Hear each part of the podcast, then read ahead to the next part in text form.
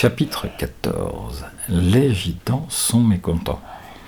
François et Mick sortent de la carrière et cherchent à repérer l'endroit où ils ont aperçu la clarté. Je crois que c'est plus loin que le camp des gitans sur la gauche, avance l'aîné.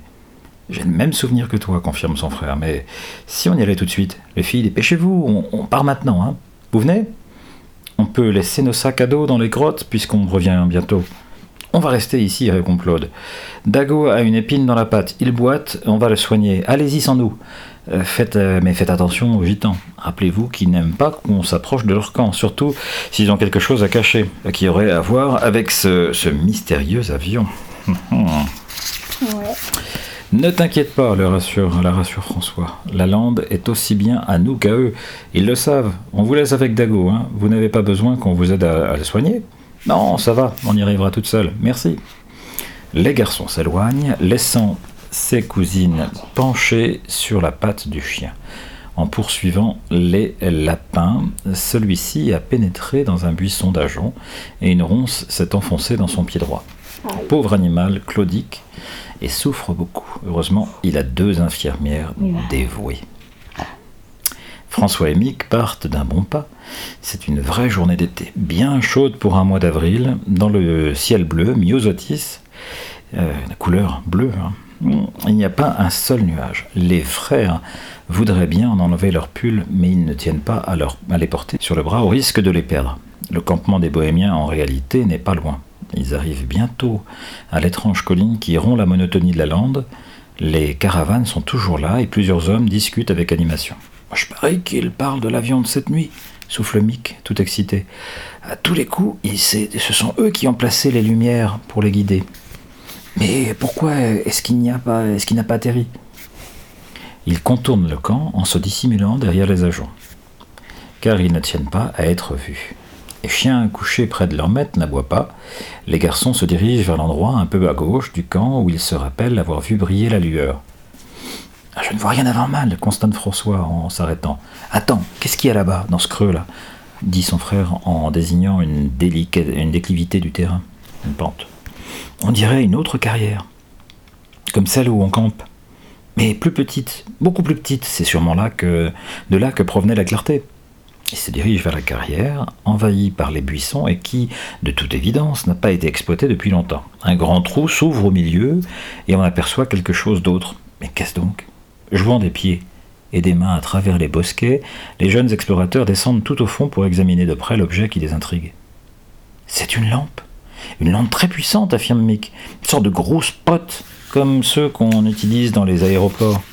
Je ne m'attendais pas à voir ça ici. Tu crois que ce sont les gitans qui se sont procuré cet instrument? C'était l'avion. Et pourquoi font-ils des signaux à un avion qui n'atterrit pas? Bah, C'est incompréhensible. Les bohémiens lui ont peut-être fait un signe que c'était dangereux d'atterrir, ou le pilote venait peut-être chercher un élément qui n'était pas prêt. Une véritable énigme. En tout cas, j'ai l'impression que la famille de Mario mijote un mauvais coup. Furetons un peu. Ils ne trouvent rien, si ce n'est un sentier tracé qui conduit à la lampe. Ils l'examinent dans un... quand un cri retentit derrière eux. Ils se retournent et aperçoivent un homme au bord de la carrière. Que faites-vous ici? Demande-t-il d'une voix dure. D'autres les rejoignent et tous scrutent François et Mick d'un air menaçant. Ces derniers remontent péniblement. Je vais être franc, annonce l'aîné des cinq. On est venu camper à deux ou trois jours dans la lande, et la nuit dernière, on a entendu un avion. On a vu aussi une clarté qui semblait les guider. Euh, on est venu voir ce que c'était. Vous avez entendu le moteur de l'appareil? Bah, Qu'est-ce que ça peut vous faire? Riposte le gitan le plus proche, qui n'est autre que le père de Mario. Ça n'a rien d'extraordinaire, un avion qui survole la lande. Vraiment? Répond Mick, incrédule. On a trouvé cette lampe, vous savez ce que c'est? Quelle lampe? Grommelle le, bo- le bohémien. Bah, venez y jeter un coup d'œil, suggère François d'un ton sec. Je ne peux pas croire que vous n'ayez pas vu la clarté hier soir. On ne sait pas ce que c'est que ce spot, intervient le vieillard, euh, le vieillard aux cheveux gris. Nous venons toujours au pied de cette colline.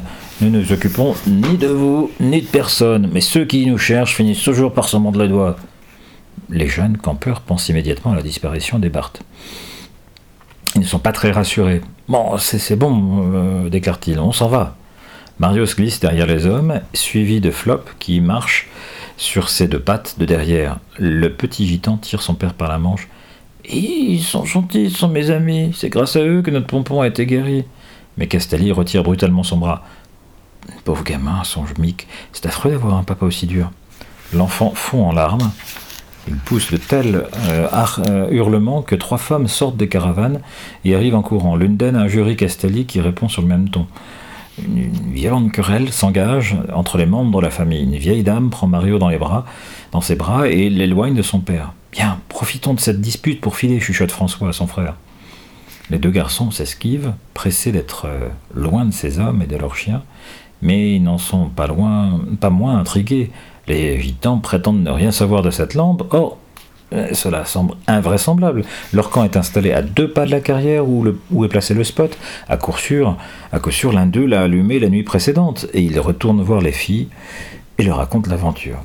On devrait rentrer au club, estime Annie. Il se passe trop de choses étranges dans cette lande. Je sens que cette affaire de lumière des gitans peut devenir dangereuse. On restera encore une nuit, décide l'aîné du groupe. Je veux savoir si l'avion revient. Les bohémiens ne savent pas où on campe. Je suis sûr que Mario ne l'aura pas dit. Il a eu beaucoup de courage de nous défendre contre son père. Oh restons, approuve Claude. Dago ne peut pas encore faire une longue marche, je lui ai enlevé l'épine, mais il souffre toujours. Il s'en sort bien sur trois pattes, constate Mick en regardant le chien qui sautille, la jambe bandée en l'air.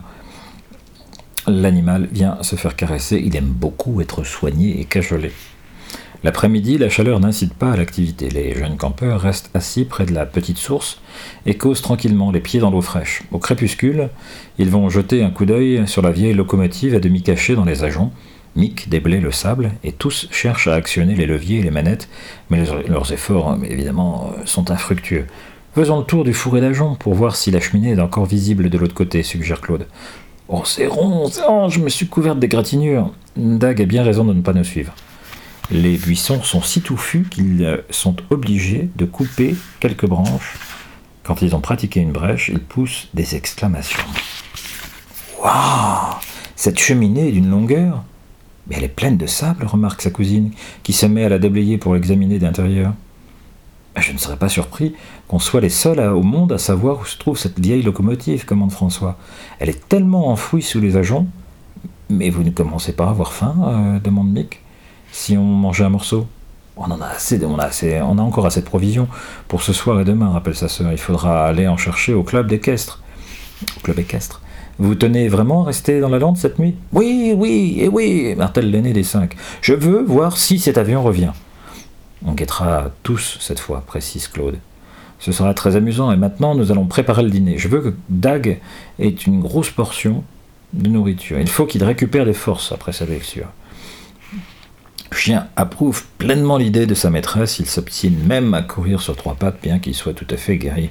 Hum, Dagobert, le tricheur. Suite, bientôt.